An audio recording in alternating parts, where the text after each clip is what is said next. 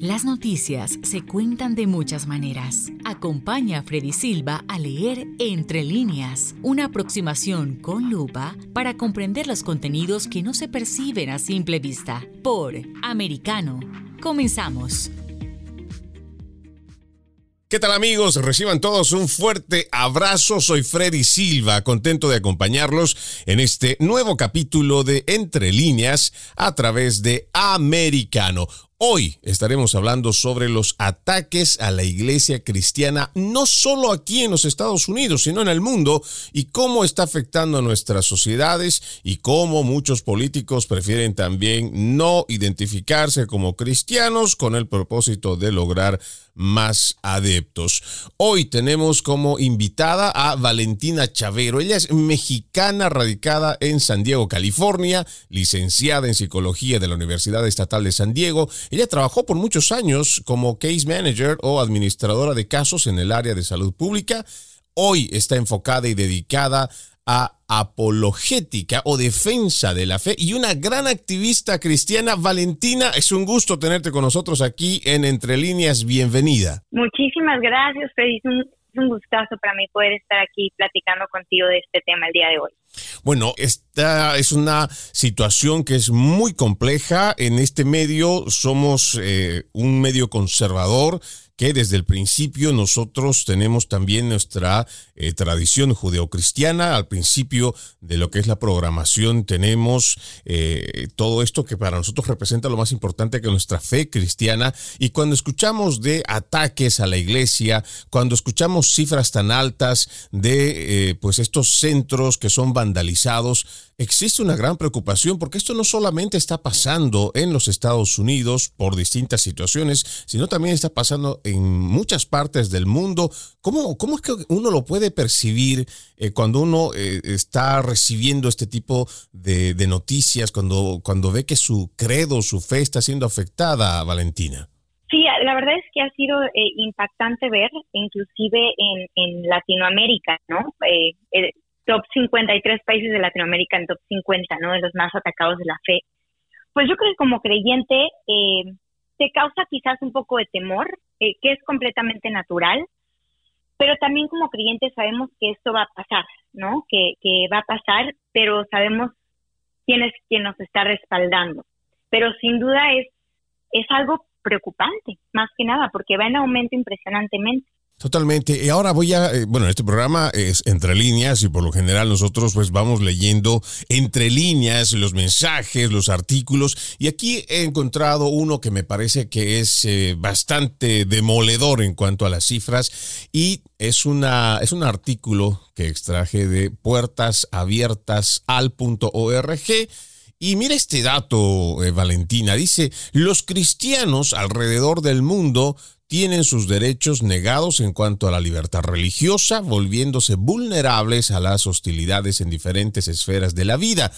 Este dato es el que a mí realmente me impactó al momento de leerlo. Dice, más de 340 millones de cristianos en el mundo enfrentan algún tipo de oposición como resultado de su identificación con Jesucristo. Es decir, hoy casi uno de cada 11 cristianos es perseguido. Este es el número estimado por el Centro de Investigación de Puertas Abiertas, calculado a través de un cuestionario aplicado a cristianos locales y que califica los 50 países donde la persecución es más severa. Más adelante te voy a dar un dato que me pareció también muy, eh, muy preocupante en cuanto a tres eh, países aquí en este continente, en nuestro continente americano, que están dentro de esos 50 países donde la persecución es más severa. Pero vayamos a la cifra, eh, Valentina, cuando se habla de 340 millones de cristianos, mucha gente diría, pero eh, ¿dónde? ¿Cómo? ¿En qué circunstancia? ¿Cómo pasa?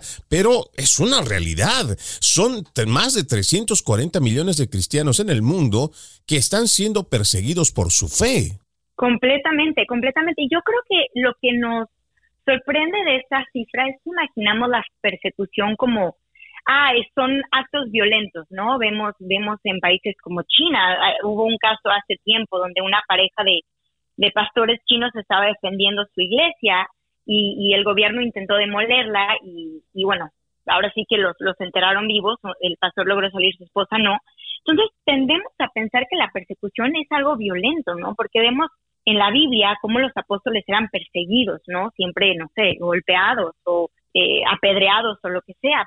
Pero eh, yo personalmente en redes sociales, pues uno es atacado verbalmente por su fe.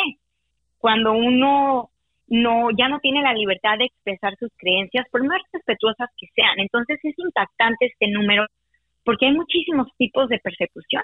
Claro, y aquí también hay que mencionar eh, que existe también una asimetría, ¿no? Porque cuando vemos, por ejemplo, movilizaciones eh, y las más recientes, cuando se da a conocer esta filtración del borrador de la Corte Suprema de Justicia con respecto a el caso Roe versus Wade, que eventualmente en un futuro muy cercano, ya estaríamos hablando de que posiblemente sea revocado, pues hemos visto cómo muchas de estas hordas, porque no veo cómo calificarla de otra forma, estos activistas radicales no solo van y protestan frente al Tribunal Supremo de Justicia, sino que se dan modos para públicamente dar a conocer el mapa con la ubicación de donde viven los jueces y van y hacen destrozos, no o sea, van a hacer protestas frente a la casa de los magistrados, pero también se da la situación de que vandalizan las iglesias, pero cuando se habla de la posición que ellos tienen, o sea, más bien, cuando se habla de la ridiculización que ellos hacen con respecto a la iglesia, con respecto a nuestro credo, parece que ahí, ahí no hay eh, nada que censurarles, no hay nada que cuestionarles, no hay nada que reclamarles, pero cuando ellos tienen, entre comillas, el derecho de reclamar, pues ahí sí vale todo y no importa si pintas la iglesia, si le rompes las ventanas, no importa si le gritas o blasfemas cualquier cosa. Es que me parece a mí que estamos viviendo a veces siento como hasta una pesadilla en donde tienes que decir es que esto no puede ser, tiene que ser broma, porque en efecto, em, un, cristiano eh, ya no puede mantenerse firme en sus convicciones o, o, teme levantar la voz porque su libertad de expresión ya no es respetada, ya es tomada como discurso de odio, pero si volteamos las cosas, el otro lado, ¿no? Que pueden ser agnósticos, ateos o estos grupos radicales que mencionas, ellos sí, si rompen, si atacan, si vandalizan, eso es libertad de expresión y nosotros no tenemos derecho a decir otra cosa. Entonces ha sido impactante ver esta, pues podríamos llamarlo que será, falta de lógica, falta de conciencia, no sé cómo podríamos llamarlo correctamente, eh, donde están atacando directamente la fe cristiana de una forma terrible. Bueno, yo creo que la, palabra también sería, es una falta de respeto, ¿no? Porque también... y lo que aquí decimos, yo siempre lo he dicho, yo soy muy abierto a el derecho a la libertad de expresión siempre y cuando exista primero respeto. Pero, por supuesto, cuando uno da el respeto, por obvias razones uno espera reciprocidad por lo mismo, pero cuando el respeto se acaba, pues también se acaba la reciprocidad, porque también esa situación de constantemente si das, eh, si pones una mejilla y después terminas poniendo la otra, pues ahí terminan pasándote por encima como pueden. Y ahí le estamos viendo cómo precisamente este tipo de grupos radicales ya no les importa si están teniendo una celebración, si se está teniendo una, una misa, si están en un bautizo. La gente simplemente entra a estos templos, a estos centros de oración, hacen sus gritos, llevan sus pancartas, interrumpen y para ellos eso está bien, su libertad de expresión.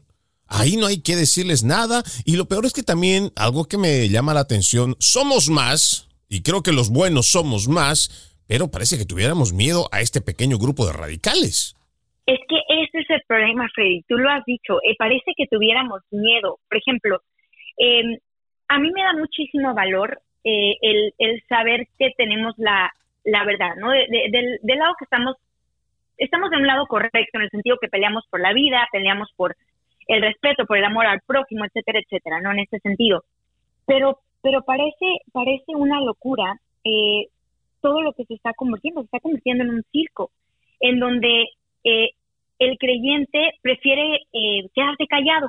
Entonces no podemos tener la verdad y quedarnos callados y, y como tú dijiste, ¿no? Que dejar que nos pasen por encima. Ahora, eh, hay un momento que a mí me recuerdan donde eh, y perdón que mencione esto, pero donde Jesús está siendo atacado, ¿no? Que, va camino a ser crucificado, está, le están escupiendo, etcétera, se está burlando y, él pudo haberse bajado de esa cruz y, y en ese momento mostrarle a todos quién era, pero su respuesta fue silencio. Eh, el mundo hoy en día considera el silencio como una cobardía, pero el creyente sabe que tarde o temprano la gente va a conocer la verdad, entonces sabe que tarde o temprano va a haber justicia, pero, pero, no estoy de acuerdo en quedarnos callados. No podemos contestar de la misma forma en que ellos contestan, no podemos atacar de la forma en que ellos atacan, violentos, eh, de levantar la voz, decir groserías, etcétera. No podemos reaccionar igual porque no somos iguales, ¿no? El cristiano eh, ha vuelto a nacer, eh, tiene un cambio de mente, ha sido limpiado completamente, entonces no podemos estar reaccionando igual que alguien que no tiene a Cristo. Pero tenemos que ser sabios y valientes en levantar la voz, porque vemos un mundo que está viviendo completamente engañado y tú, sabemos todas las ideologías que están queriendo meter que son completamente antinaturales, completamente absurdas y nos están obligando a aceptar su verdad. Pero ¿dónde está la verdad? ¿Dónde estamos los cristianos firmes en la verdad? Eso es preocupante, no ver a más cristianos levantar la voz y tener el miedo de ser opacados, atacados eh, por estos grupos radicales. Y es ahí donde hay que hacer la mención eh, creo que con toda la certeza y sin temor a equivocarnos, porque tenemos 10 mandatos. Nosotros, eh, los cristianos, tenemos 10 mandamientos que son muy claros. Y esos 10 mandamientos entre ellos, uno dice, no matarás, y por supuesto que por eso es que somos defensores de la vida, pero también te dice, no mentirás. Y es por eso que nuestros valores morales cristianos tienen que hacerle frente a la mentira. No podemos aceptarla como nos la quieren imponer. Pero voy a pedirles que me aguanten un poquito porque voy a ir a mi primera pausa y vamos a entrar en detalle en cuanto a esto de la mentira. No se olviden, estamos en Entre Líneas. Ya volvemos. En breve regresamos con Entre líneas, junto a Freddy Silva por Americano. De la mano de la reconocida periodista Rocío López Real, los conservadores españoles en el exterior podrán mantenerse informados de los últimos acontecimientos censurados por la mayor parte de los medios subvencionados por la actual administración. Escúchanos cada fin de semana. Más voz, cada sábado, 1 p.m. Este 12 Centro, 10 Pacífico por Americano. Más Voz está disponible para ti cuando quieras. Accede a toda nuestra programación a través de nuestra aplicación móvil Americano. Descárgala desde Apple Store o Google Play y mantente informado con nosotros. Iberoamérica hoy un análisis de los acontecimientos políticos y sociales y su impacto en nuestra región.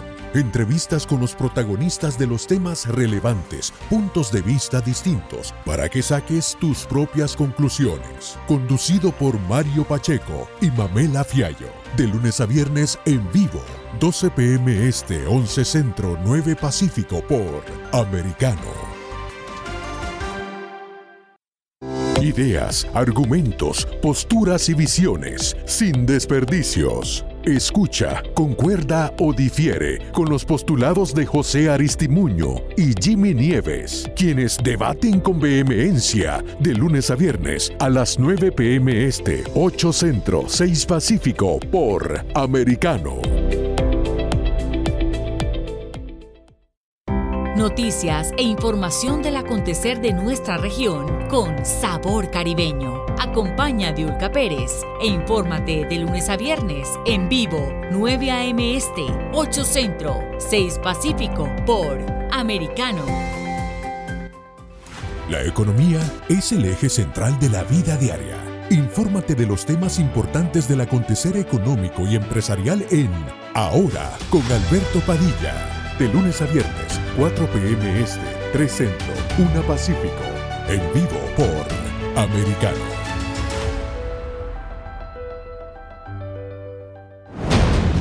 Hablando con la verdad. Siempre americano.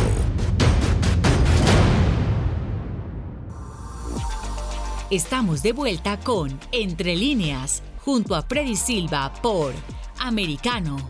Continuamos con más Entre Líneas. Estamos junto a Valentina Chavero y hablábamos, Valentina, el tema este de la mentira. Si nosotros repasamos un poco lo que son las legislaturas que están erigidas en todo este continente y en realidad en Occidente, nos damos cuenta que han sido en base a las normas morales cristianas.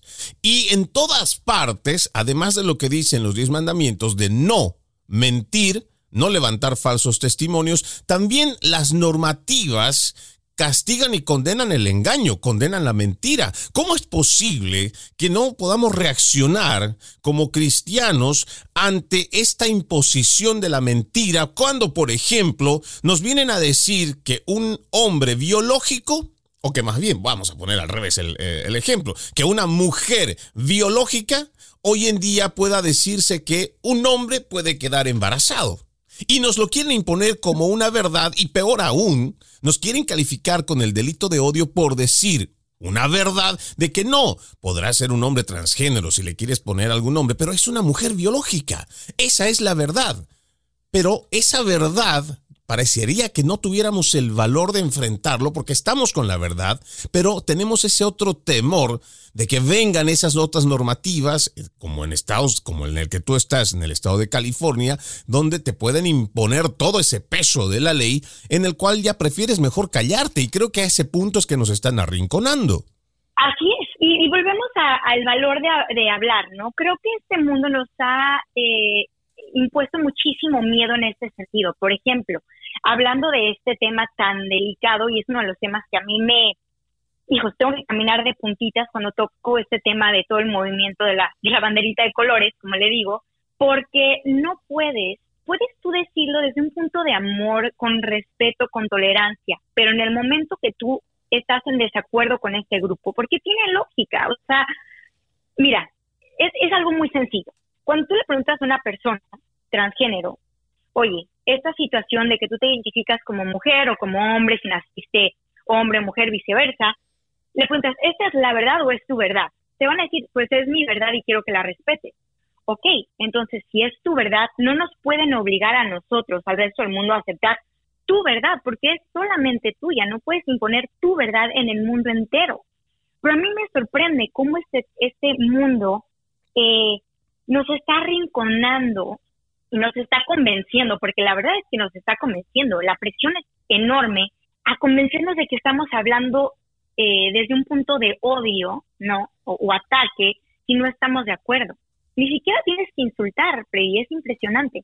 No tienes que insultar, solo en el momento que tú no estás de acuerdo con algo que es completamente lógico, como tan sencillo como la biología humana, ya te tachan de odio. Entonces creo que este es este es el ataque o el enfrentamiento que muchos cristianos prefieren no tener y deciden callar. Pero al callar, estás haciéndote copartícipe de la mentira. Y eso es lo que tenemos que combatir. Y algo que debo resaltar, y por supuesto, aquí hemos tenido en Entre Líneas una persona transgénero, Nael, que es una mujer que ha tenido un exitoso cambio en cuanto a su transición eh, para ser hombre, él luce muy bien, pero él pues nos, nos, ha explicado acá y lo ha hecho en entre líneas para contarnos cuál es el problema de la disforia de género que él ha sufrido y que todavía sigue sufriendo y los distintos trastornos que él todavía pasa hoy en día y sigue haciendo una especie de campaña para que a los más pequeños no se los lleve hasta este punto extremo de la castración química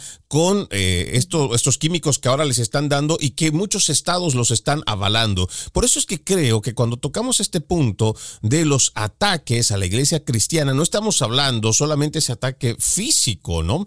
Ese ataque que viene, eh, no sé, con una bomba molotov o que te pintan la fachada, que te rompen la, eh, que se llama los cristales. No, hay distintos tipos de ataques y uno de ellos es este. El hecho de que estén queriendo imponer algo que nuestros valores morales cristianos no lo pueden permitir porque nosotros vamos en contra de la mentira, porque vamos a llevar la verdad, pero parecería que hoy en día en vez de estar nosotros reflexionando sobre este punto, es lo que tú dices estamos terminando de ser o de asimilar, aceptar y también parece que en algún punto vamos a terminar por reconocerlo como verdadero.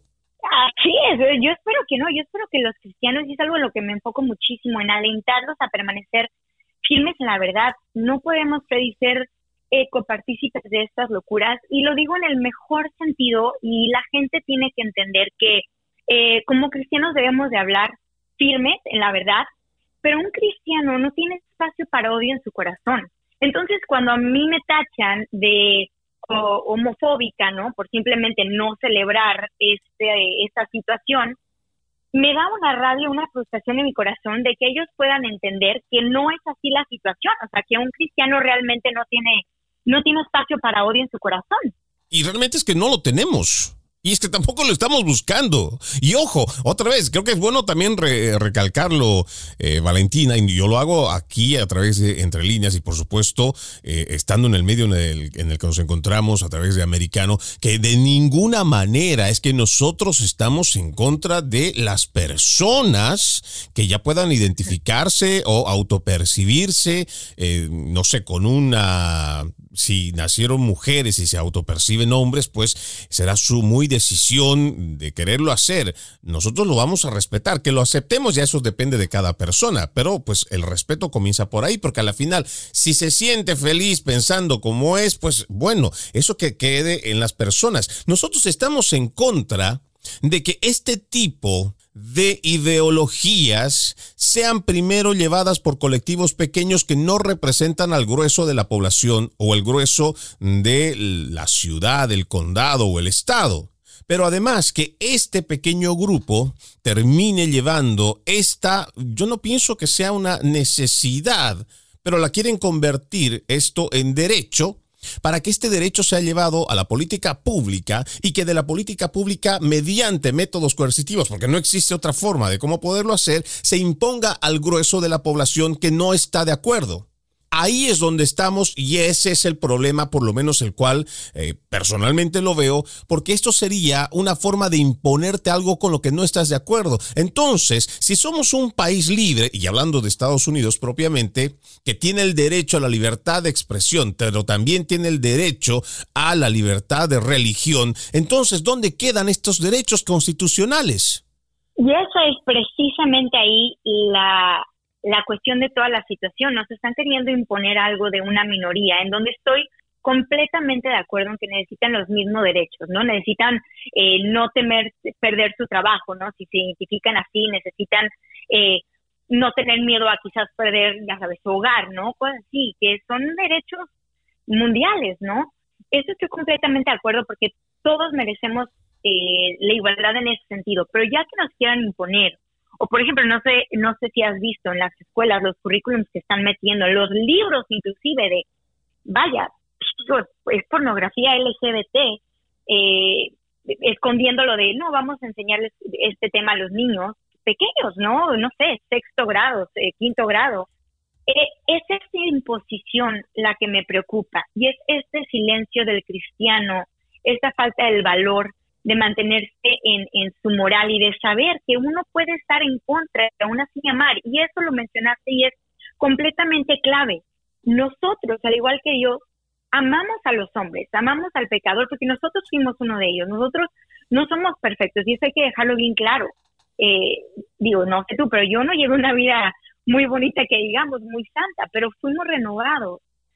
Y, y es lo único que queremos, compartir ese amor y, esa salvación y simplemente no imponer verdades personales, ¿verdad? Si yo me identifico con perro, no voy a obligar a la gente a que me, me, considere un perro. Es lo que está pasando. Ese es el gran problema, la imposición a toda esta cuestión, a todo este tema y a estas mentiras que van en contra de la biología. Y yo que tengo un niño de dos años, a mí me preocupa enormemente eh, todo lo que se está eh, enseñando en las escuelas bendito homeschool, porque no, no pienso meter a mi hijo a una escuela en donde se están enseñando cosas antinaturales o ilógicas que solamente están haciendo daño a, la infancia, que sabemos que tienen una mente completamente fácil de manipular y que vemos que está pasando ya en muchísimos niños actualmente. Y una de las preocupaciones que hemos manifestado, eh, por lo menos eh, en mis redes sociales lo vengo manifestando, eh, es que muchas personas todavía no abren los ojos y se dan cuenta que muchas de las políticas que vienen, incluso desde la misma Agenda 2030, con esto que ellos llaman ideología de género, perspectiva de género, eh, como quiera que otros lo quieran interpretar, tiene un trasfondo que es muy peligroso, porque ya estamos viendo cómo desde el aparato de medios de comunicación, igual que las plataformas digitales, están buscando hipersexualizar a los más pequeños. Están metiendo también a través de las escuelas y mediante lo que tú mencionas, libros con pornografía infantil están buscando robarles la identidad a los más pequeños con el propósito no solo después de abusarlos, porque esto no se trata de crear una, mm, una sociedad mucho más tolerante, como lo, lo dicen. No, ¿por qué tendría un niño de 4, 5, 6, 7 años, ¿por qué tendría que estar hablando de sexo o por qué tendría que estar conociendo de género cuando el momento seguramente, si tú le vas a explicar a alguien sobre que es un transgénero, un transexual, un pansexual, un asexual, un binario, no binario y cualquiera de otros, eh, de otros estos inventos, entonces obviamente vas a tener que hacer algún tipo de explicación con respecto al sexo. Y por qué un niño cuando está teniendo tantos problemas para más o menos entender cómo le va a hacer para amarrar los cordones de su zapato, o cómo controlar los esfínteres, los accidentes biológicos que tenemos, y va a estar aprendiendo el niño todos estos géneros.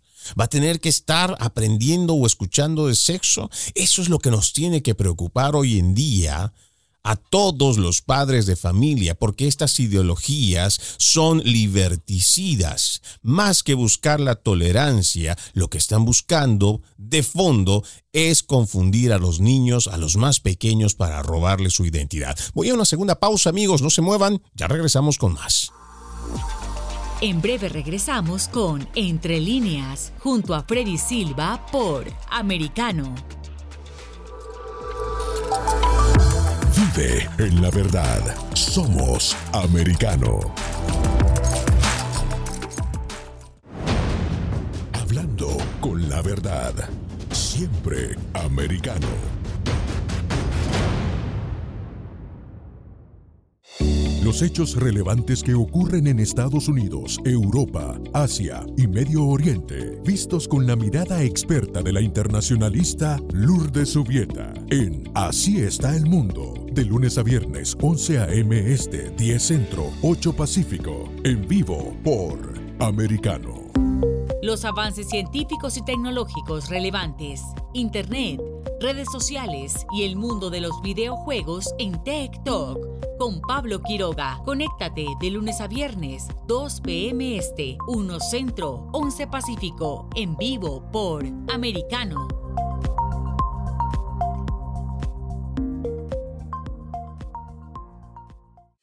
Diversas ideas, múltiples argumentos, distintos puntos de vista.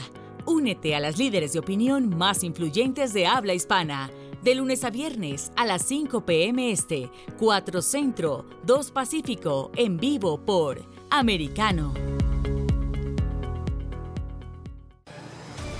De la mano de la reconocida periodista Rocío López Real, los conservadores españoles en el exterior podrán mantenerse informados de los últimos acontecimientos censurados por la mayor parte de los medios subvencionados por la actual administración. Escúchanos cada fin de semana más Voz, cada sábado, 1 p.m. Este, 12 Centro, 10 Pacífico por Americano. Más Voz está disponible para ti cuando quieras. Accede a toda nuestra programación a través de nuestra aplicación móvil Americano. Descárgala desde Apple Store o Google Play y mantente informado con nosotros. Donde se habla con la verdad. Somos americano.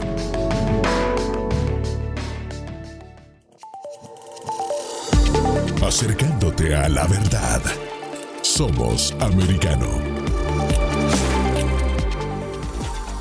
Estamos de vuelta con Entre líneas, junto a Freddy Silva por Americano. Seguimos con más de Entre Líneas, recordándoles que ustedes pueden escucharnos a través de www.americanomedia.com, www.americanomedia.com. También pueden hacerlo descargando nuestra aplicación Americano, disponible para los dispositivos de Android como de Apple pero también nos escuchan a través de la radio en Sirius XM, canal 153. Te decía al inicio del programa eh, Valentina que me sorprendió mucho ver entre la lista de los 50 países donde tienen persecución severa, eh, no la extrema, pero sí la severa, tres países en este continente. Y entre esos eh, tres países, en el número 30 de los 50, se encuentra Colombia, en el número 30. Me llamó muchísimo la atención. Después está Cuba en el número 37 y también México que está en el número 43. Voy a hacer hincapié en el de Colombia que está en el número 30, haciendo referencia a una de las más recientes publicaciones que se habla sobre las, bueno, voy a poner el título de este mismo portal de Puertas Abiertas, dice, actividades de la iglesia fueron suspendidas debido al paro armado en Colombia. Esto es del 8 de mayo, donde dice que alrededor de 2.000 iglesias no pudieron celebrar sus cultos. Y aquí muestra, eh, voy a irme saltando en algunos párrafos de este artículo, dice, con frecuencia el pueblo colombiano es sorprendido con diferentes atentados que afectan la estabilidad de la nación, liderado por los trabajadores sindicalizados, los maestros, los jóvenes, indígenas, etc. En los últimos años, los grupos sorprendidos con armas ilegales se acogen a las manifestaciones sociales llamados ataques armados. Ahora, más abajo dice, las autoridades nacionales, según las autoridades, desde que empezaron los ataques, se produjo más de un centenar de atentados terroristas por parte de los grupos, incluyendo la quema de vehículos, incendios de negocios, desplazamientos, asesinatos, pero también la vandalización de las iglesias. Por eso es que no me sorprende, tal vez, que Colombia esté en este lugar no tan privilegiado como es el 30, y sí nos sorprende porque por lo menos todavía me queda eh, en la memoria, eh, Valentina, de que en el continente americano tenemos una gran mayoría de, si no son católicos, son cristianos, evangélicos, no importa la denominación, pero este continente se ha caracterizado por ser más cristiano que cualquier otro en, eh, en otra parte del mundo.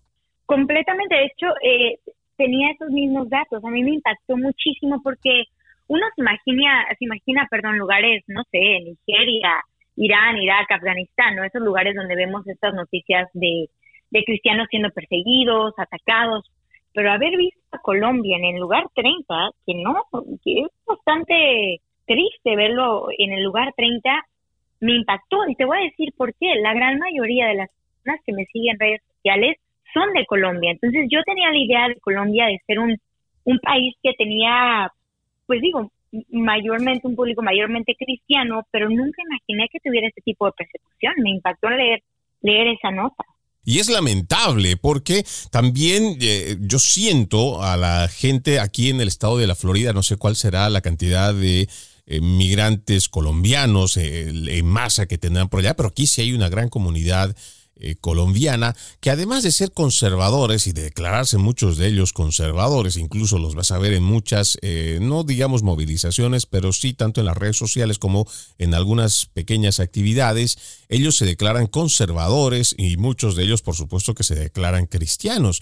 Entonces es algo contradictorio, por supuesto, no, tal vez sería anacrónica la comparación en cuanto a la masa de gente que aquí podrá alcanzar tal vez un poco más del medio millón o acercarse más a los eh, tres cuartos del millón con los eh, más de 30 millones que tienen allá en, eh, en Colombia. Pero aún así, el hecho de que esté en esta lista ya es preocupante porque porque tenemos una idea distinta de lo que es esta hermosa tierra colombiana, que si bien es cierto, ha pasado por más de cinco décadas del látigo de las guerrillas, tanto como las FARC, el ELN y otras eh, facciones subversivas, pues entendemos que también muchos de ellos, muchos de los colombianos, también han estado subsistiendo y han estado haciéndolo también en base a la oración y han estado en base a, esa fe y a ese credo y por lo menos la gente que conozco, eh, gente colombiana, es muy adepta a su fe y no eh, y me sorprende otra vez tener que ver este tipo de cifras y ver uno, una de las naciones como Colombia en esta lista. Y por supuesto que también cuando veo Colombia, porque no me sorprende mucho de Cuba, pero sí me sorprende que entre Colombia y México estén dentro de esos 50 que persiguen más a los cristianos. Y esto yo creo que nada más nos deja ver cómo va aumentando la persecución. O sea, ya no están en países, como te digo, allá en Asia, en, en Medio Oriente, ¿no? O sea, la persecución está aumentando en lugares donde quizás nunca, nunca pensamos que habría algún tipo de persecución, como estamos comentando. Y es que sabemos que el mal va a ir en aumento, sabemos que, que va a seguir aumentando y la persecución a la verdad, porque los cristianos, el cristianismo es la religión más perseguida mundialmente hablando. Pero ¿por qué? ¿Por, por qué, por qué perseguirían a los cristianos si no tuvieran la verdad? Eso es lo que yo me quedo pensando. Entonces creo que la gente en Colombia, en México, en, estos países, tiene que mantenerse en oración, porque es la única forma de pelear esta batalla, Freddy, en oración y bien preparados, bien armados. Por eso me gusta tanto la apologética, porque cuando te metes a investigar y a leer la evidencia que hay para el cristianismo, eso te da el valor de levantar la voz y tenemos que aprovechar que aún eh, tenemos libertad eh, comparada con, con China o con Irán, de, de hablar, ¿no? De nuestra fe y de permanecer firmes contra todos estos ataques a la, a la moral y al cristianismo. Tenemos que aprovechar este tiempo porque, porque se nos está acabando.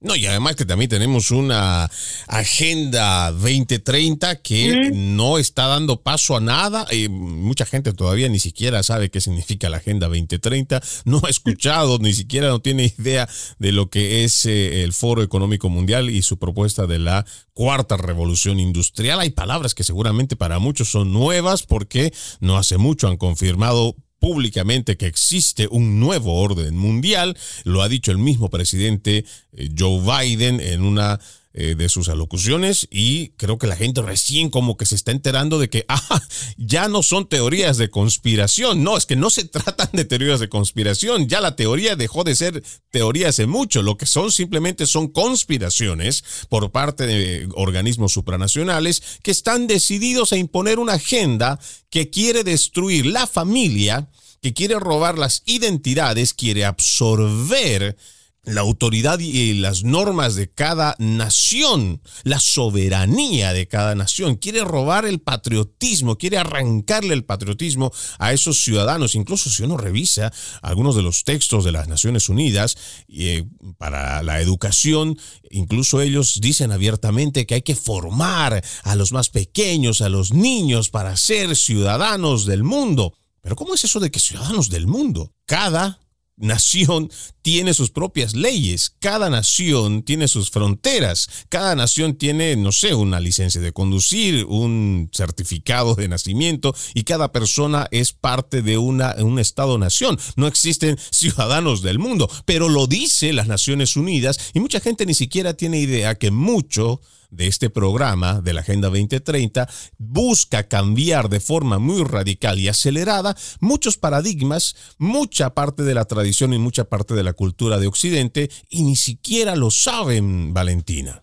Ese es el problema. Y, bien lo dijiste, nos, tachan de conspiranoicos, ¿no? Los famosos conspiranoicos. Pero esto de la Agenda 2030 es tan real y acabo de ver unas noticias que están metiéndole velocidad que no creo que vaya a ser Agenda 2030, va a terminar siendo Agenda 20 ya ahorita, porque le están metiendo un chorro de velocidad a, a, todos esta, a toda esta agenda y en efecto lo estamos, lo estamos viendo en todos lados, pero nos tienen como adormecidos, si, si podemos decirlo así, porque eh, si no me equivoco es la ventana de Overton. Exacto. Creo que es la, la, ventana, de Overton, ¿no? Sí que hay un rango en donde pueden empezar a meterte eh, pensamientos extremistas de, una forma poco a poquito, poco a poquito, para que tú no los sientas tan extremistas, ¿no? Y de hecho, me voy a ir aquí, ahora sí que voy a soltar una, una piedra muy pesada, pero la pedofilia es otro tema barbárico porque están haciendo exactamente lo mismo, ¿no? Empezaron con, con ciertas cositas que hoy las, nos quieren hacer ver normal y te digo, mucha gente ya lo acepta o si no lo acepta al menos se queda callada, pero la pedofilia viene atrás de todo esto. Atrásito de todo esto viene la, la pedofilia también eh, como un derecho, oye, eh, te digo, o sea, esta, esta comunidad, si podemos ponerle así, está diciendo, oye, yo tengo atracción por los menores y es el amor es amor, ¿no? Entonces este es mi amor. Entonces estamos viendo cómo estas teorías que hoy en día parecen, ay Valentina, pero ¿qué estás diciendo? La pedofilia es un crimen. Recordemos que matar era un crimen, hoy lo estamos legalizando. Aquí en California se quiere pasar la ley eh, que es 22-23, en donde, donde ya no, eh, casi casi es un infanticidio. Ya no van a investigar muertes de, de bebés creo, si me equivoco, las, después de tres semanas de nacidos. Hasta los 28 días es lo que dice esa, esa normativa. No, y además que no solamente estamos hablando, ¿no? De, de, este, de esta normativa del infanticidio y además que la pedofilia también es parte del objetivo. Quieren legalizar o por lo menos quieren evitar que la pedofilia sea un delito que tenga un de, eh, que se llama que sea punible con cárcel, pero también están avanzando con el tema de la eutanasia. Ya hoy ni siquiera necesitas tener una enfermedad terminal para que tú puedas solicitar esa muerte asistida. Basta que tengas incluso, eh, como creo que es en Australia, si mal no recuerdo, si no estoy eh, equivocado, si no vamos a corregirlo de alguna forma, pero donde ya no necesitas tener una enfermedad terminal, incluso simplemente con tener la diabetes, tú ya podrías solicitar la muerte asistida. Por eso es que nosotros tenemos que abrir los ojos y tenemos que despertar lo antes posible. Estos ataques a la iglesia son uno de los tantos, uno de los de las tantas alertas que nos tiene que abrir los ojos, sobre todo parar las antenas, abrir más los oídos para ver qué es lo que estamos viendo a nuestro alrededor. Voy a mi última pausa, mentira, voy a mi eh, segunda pausa, ya regresamos con más aquí en Entre Líneas. En breve regresamos con Entre líneas, junto a Freddy Silva por Americano. Una mirada global de la influencia de Medio Oriente en el mundo occidental, junto a Hannah Beris, cada sábado en Israel hoy, 2 p.m. Este, 1 Centro, 12 Pacífico por Americano. Los avances científicos y tecnológicos relevantes, Internet, redes sociales y el mundo de los videojuegos en Tech Talk con Pablo Quiroga. Conéctate de lunes a viernes, 2 p.m. Este, 1 Centro, 11 Pacífico, en vivo por Americano.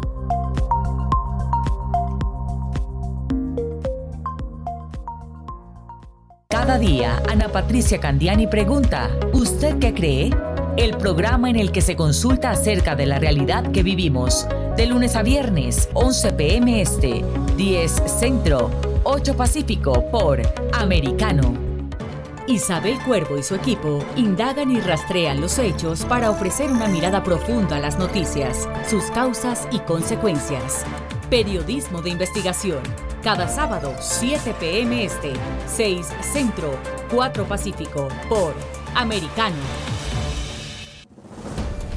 los hechos relevantes que ocurren en Estados Unidos, analizados con la característica frontalidad de Dania Alexandrino y sus invitados. Perspectiva USA.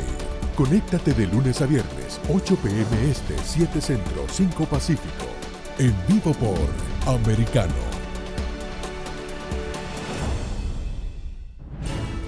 Ahora, con Alberto Padilla, está disponible para ti cuando quieras. Accede a toda nuestra programación a través de nuestra aplicación móvil americano. Descárgala desde Apple Store o Google Play y mantente informado con nosotros.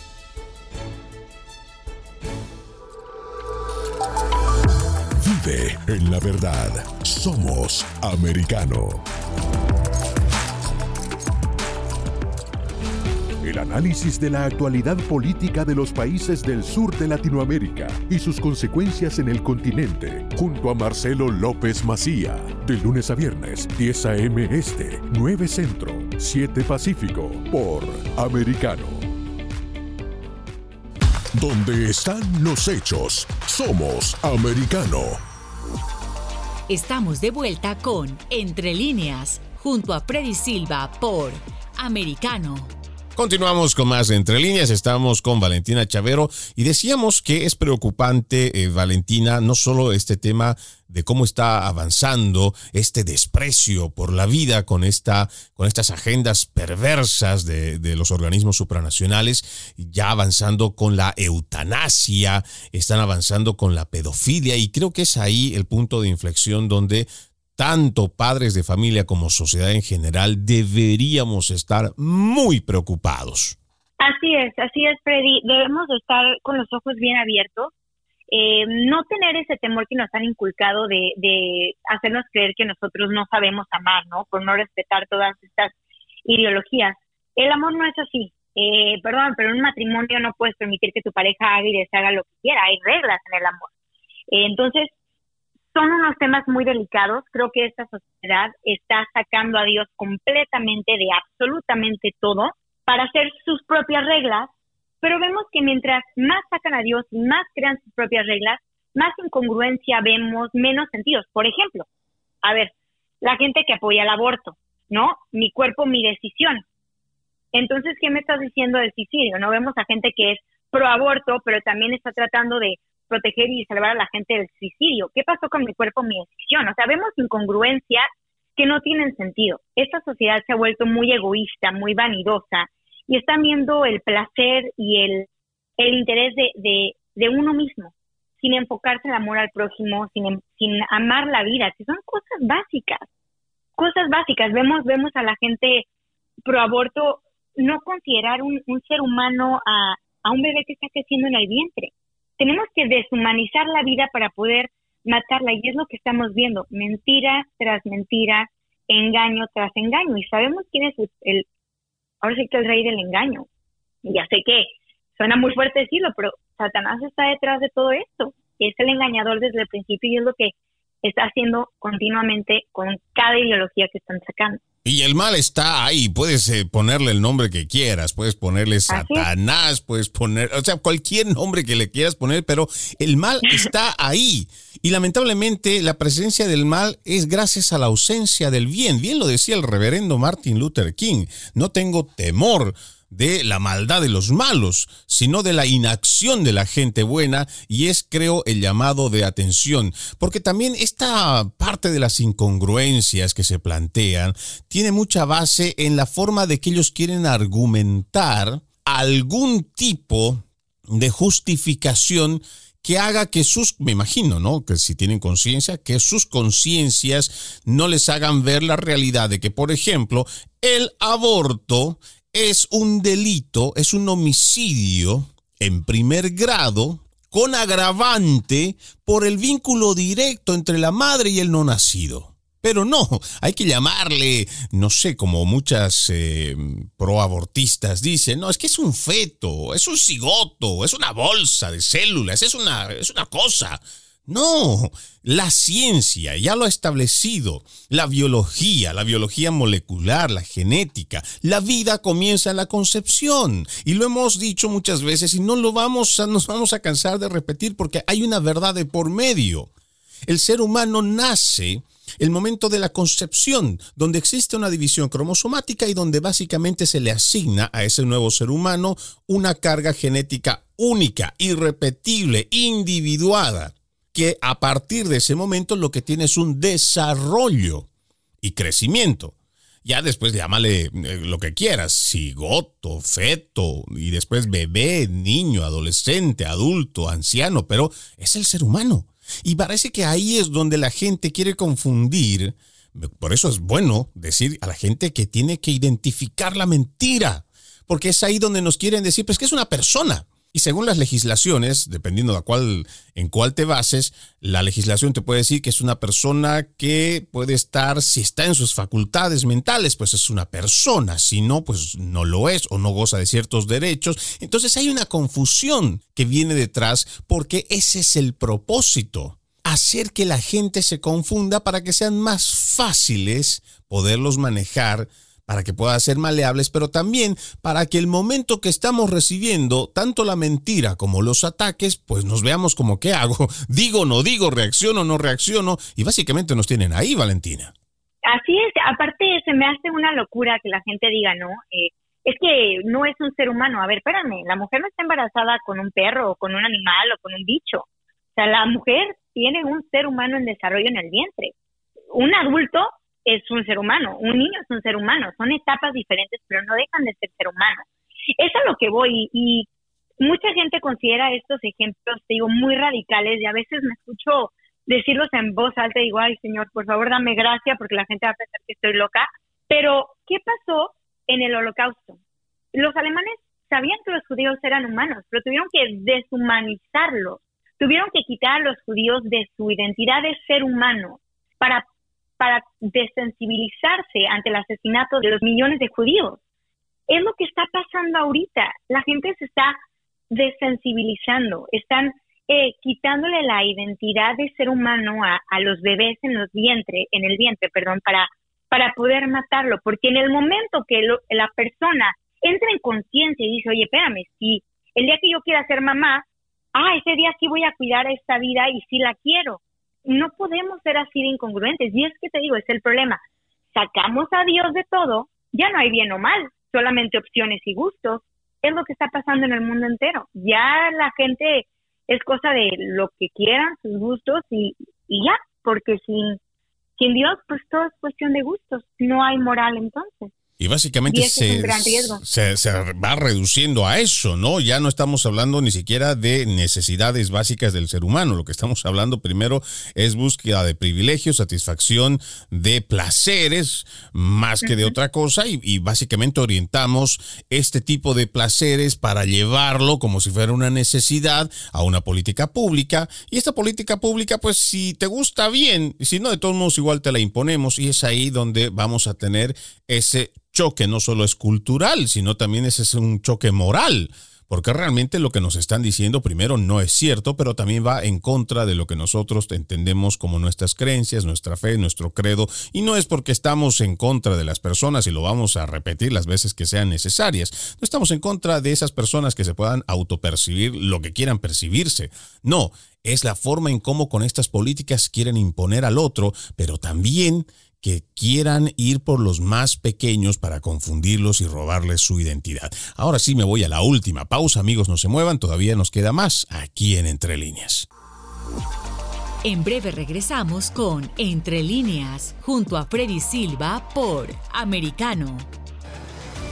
De la mano de la reconocida periodista Rocío López Real, los conservadores españoles en el exterior podrán mantenerse informados de los últimos acontecimientos censurados por la mayor parte de los medios subvencionados por la actual administración. Escúchanos cada fin de semana. Más voz, cada sábado, 1 p.m. Este, 12 Centro, 10 Pacífico por Americano. Más Voz está disponible para ti cuando quieras. Accede a toda nuestra programación a través de nuestra aplicación móvil Americano Descárgala desde Apple Store o Google Play y mantente informado con nosotros. Iberoamérica hoy. Un análisis de los acontecimientos políticos y sociales y su impacto en nuestra región. Entrevistas con los protagonistas de los temas relevantes, puntos de vista distintos, para que saques tus propias conclusiones. Conducido por Mario Pacheco y Mamela Fiallo de lunes a viernes en vivo, 12 pm este, 11 centro, 9 pacífico por Americano. Ideas, argumentos, posturas y visiones, sin desperdicios. Escucha, concuerda o difiere con los postulados de José Aristimuño y Jimmy Nieves, quienes debaten con vehemencia de lunes a viernes a las 9 pm este, 8 centro, 6 pacífico por Americano. Noticias e información del acontecer de nuestra región con sabor caribeño. Acompaña a Diulca Pérez e infórmate de lunes a viernes en vivo 9 a.m. Este, 8 Centro, 6 Pacífico por Americano. La economía es el eje central de la vida diaria. Infórmate de los temas importantes del acontecer económico y empresarial en Ahora con Alberto Padilla. De lunes a viernes, 4 p.m. Este, 3 Centro, 1 Pacífico. En vivo por Americano.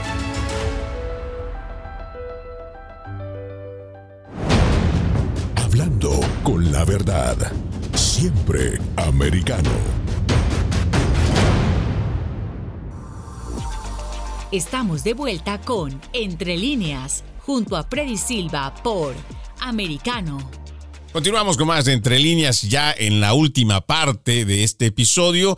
Estamos con Valentina Chavero hablando sobre este tema tan preocupante como es el ataque a las iglesias, no solamente en los Estados Unidos, sino en varias partes del mundo. Pero dejando de lado este tema, Valentina, yo quisiera aprovechar estos últimos minutos que nos quedan para que la gente conozca más de lo que es tu trabajo. Nos has hablado que estás dedicada a la apologética, la defensa de la fe, y te hemos visto a través de las redes sociales, que es básicamente donde pude eh, ver tu trabajo. Eh, además, un trabajo muy activo en cuanto a estar promoviendo la palabra y también eh, activista cristiana, y entre comillas, y valga la redundancia, muy activa. Ay, Freddy, pues sí, la verdad es que ha sido un, gusto enorme poder compartir en redes sociales donde de, este tema, ¿no? De la verdad de la Biblia, porque no no me identifico con, con religión, siempre siempre platico, ¿no? Que solamente platico la verdad de la Biblia, ¿no? Porque ahí está está todo y, bueno, pues este, tengo una página de Instagram, eh, estoy como arroba vale chavero y me dedico precisamente a eso, eh, parte a la apologética, estoy, continúo estudiando la apologética, me falta muchísimo, pero ha sido hermoso corroborar eh, la, la cantidad de evidencia que hay para nuestra fe, Freddy, de verdad. Em, la, la fe del cristiano no es ciega, en lo absoluto, y creo que falta muchísima educación a los cristianos en cuanto a la defensa de la fe, ¿no? Porque hay un versículo, que no me equivoco, es primera de Pedro 3, 5, pero no me he equivocado en eso, en donde dice que debemos de estar preparados para dar defensa a la fe a todo que a todo aquel que nos pida, ¿no? Entonces esa es mi meta, poder alentar, estamos hablando precisamente de la persecución de los cristianos, ¿no? De cómo estamos siendo atacados por nuestras ideas, cómo estamos siendo llamados homofóbicos, ¿no? Por no estar en, por no estar a favor de, algo que va en contra de, nuestra moral, ¿no? De, nuestras leyes naturales. Mi mayor deseo es poder alentar a otros creyentes, poder equiparlos, darles las herramientas que necesitan para ahora sí que esparcirnos como, como tentáculos, no sé cómo poder expresarlo, para seguir compartiendo de este gran amor de Cristo y, la salvación que hay en él, ¿no? Y además de eso, eh, no tener eh, la vergüenza, yo te digo con mucha, mucha tristeza, eh, hay personas a las que he conocido que tristemente algunos colegas también que prefieren evitar eso y tratan de decir, no, es que uno cuando está en la casa es uno y cuando está en el trabajo es otro y cuando va a una reunión tiene que portarse de otra forma. Y digo, ¿cómo, funciona eso? A mí realmente todavía no me cuadra porque yo soy, como siempre lo he dicho y no tengo problema de decirlo públicamente, soy cristiano, soy conservador, defiendo la vida, soy un patriota y por lo menos esos son los valores con los cuales pienso seguir adelante y creo que no hay que miedo y mucho menos hay que sentirse avergonzados porque tenemos a Cristo con nosotros. Es realmente un gusto haberte tenido aquí en Entre Líneas. Valentina Chavero, mexicana, radicado en San Diego, California, licenciada en psicología de la Universidad Estatal de San Diego y como ya la escucharon, una activista muy activa en el cristianismo. Un gusto nuevamente haberte tenido aquí en el programa. Un placer, Freddy. Muchas gracias. Bueno, y nosotros de esta forma ya le vamos poniendo punto final a esta edición de Entre Líneas. Soy Freddy Silva. Les recuerdo nada más que nos pueden escuchar a través de la página en el internet www.americanomedia.com www.americanomedia.com y los invito a que ustedes continúen con la programación de Americano. Permiso. Entre líneas, un programa en el que leemos un poco más de lo que está expresamente escrito o dicho. Conéctate con nosotros de lunes a viernes a las 7 pm este, 6 Centro, 4 Pacífico, en vivo por Americano. Los hechos relevantes que ocurren en Estados Unidos, Europa, Asia y Medio Oriente, vistos con la mirada experta de la internacionalista Lourdes Subieta, en Así está el mundo, de lunes a viernes, 11 a.m. Este, 10 Centro, 8 Pacífico, en vivo por Americano. Los avances científicos y tecnológicos relevantes, Internet, redes sociales y el mundo de los videojuegos en Tech Talk con Pablo Quiroga. Conéctate de lunes a viernes, 2 p.m. Este, 1 Centro, 11 Pacífico, en vivo por Americano